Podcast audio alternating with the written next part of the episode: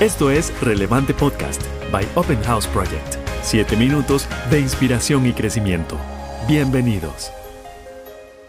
Es muy probable que la existencia de Dios sea una de las preguntas que más nos hayamos planteado o una de las ideas más pensadas y debatidas a lo largo de nuestro tiempo, de nuestra historia. Muchas personas creen que Dios existe, muchas personas consideran que Dios creó al ser humano, pero otras personas creen totalmente lo contrario, más bien que el ser humano existe y el ser humano se ha planteado la idea de Dios, se ha inventado a Dios. Soy Dani Montiel, me hace sentir súper honrado que me estés acompañando en este episodio de Relevante Podcast. A lo largo de la historia el ser humano siempre se ha planteado la figura de Dios. Los primeros documentos escritos que tenemos, de hecho, son relatos mitológicos de civilizaciones súper antiguas y esto es una muestra de ello. La relación que ha tenido el hombre durante todo ese tiempo con estos dioses en realidad ha sido muy complicada. Por supuesto, el ser humano siempre ha tenido las de perder, siempre ha sido el que tiene que someterse a los dioses y debe rendir tributos, debe rendir sacrificios, glorificar a los dioses. De hecho, en muchas religiones, el ser humano debe cumplir estrictamente una serie de reglas y de leyes con tal de no ofender a los dioses, de esta manera, como dicen, al menos llevar la fiesta en paz. Al momento de plantearnos esta pregunta, la existencia de Dios o todavía mejor, la necesidad de Dios, ¿será que de verdad yo necesito a Dios?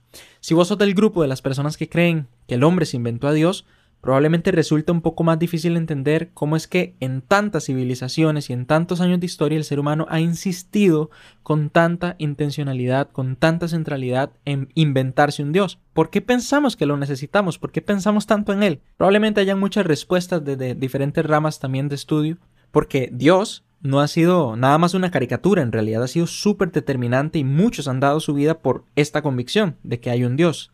Han cometido atrocidades también en nombre de muchos dioses, otras personas han muerto creyendo que van a resucitar incluso para conocer a Dios. Parece una locura, pero es real.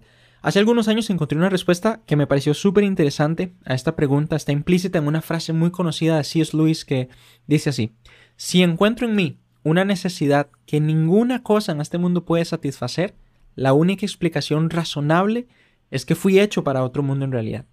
C.S. Lewis, para el que no lo conoce, es considerado el mayor apologeta cristiano del siglo XX y se amplía de la siguiente manera. Él dice esto, las criaturas, pues todos nosotros también, ¿verdad? Los seres humanos no nacemos con deseos a menos que exista una satisfacción a ese deseo.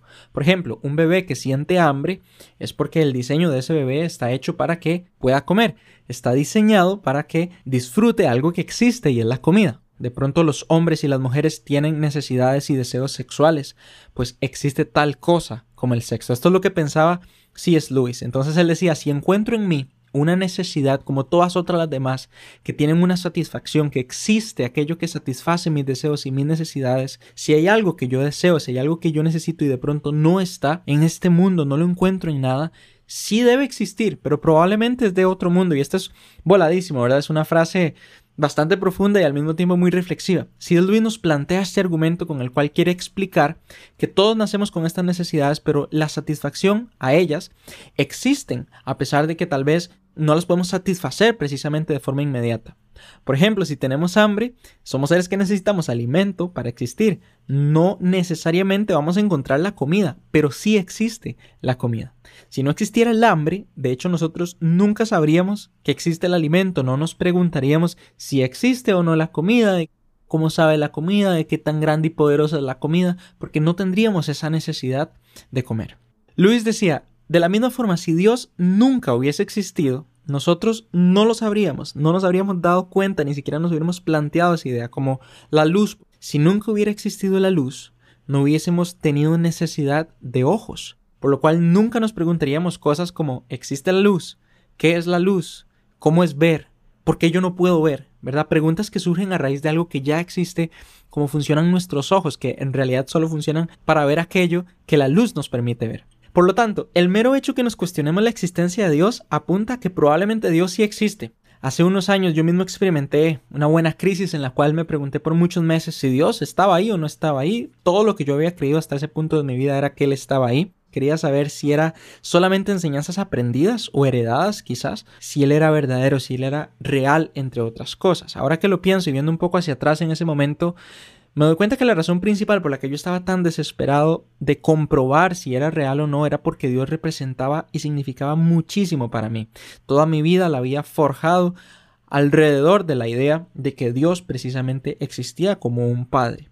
Y de hecho, esta debería ser una realidad para todos si nos basamos en las enseñanzas de la Biblia. Aquí Dios asume una figura de un padre, no solamente un padre que engendra hijos y construye una casa para ellos, sino un buen padre, uno que no abandona a su familia, por ejemplo, sino que la cuida con amor, un padre que provee las necesidades para nuestra existencia y aún más para nuestro disfrute también. De hecho, es un padre que nos protege, que nos enseña, que nos hace crecer y nos guía a través de la vida para que podamos proceder de la mejor forma. Y también, si somos parte de la familia de Dios, nosotros tenemos algún rol por ahí importante como honrar ese nombre, ¿verdad? También honrar la familia de Dios.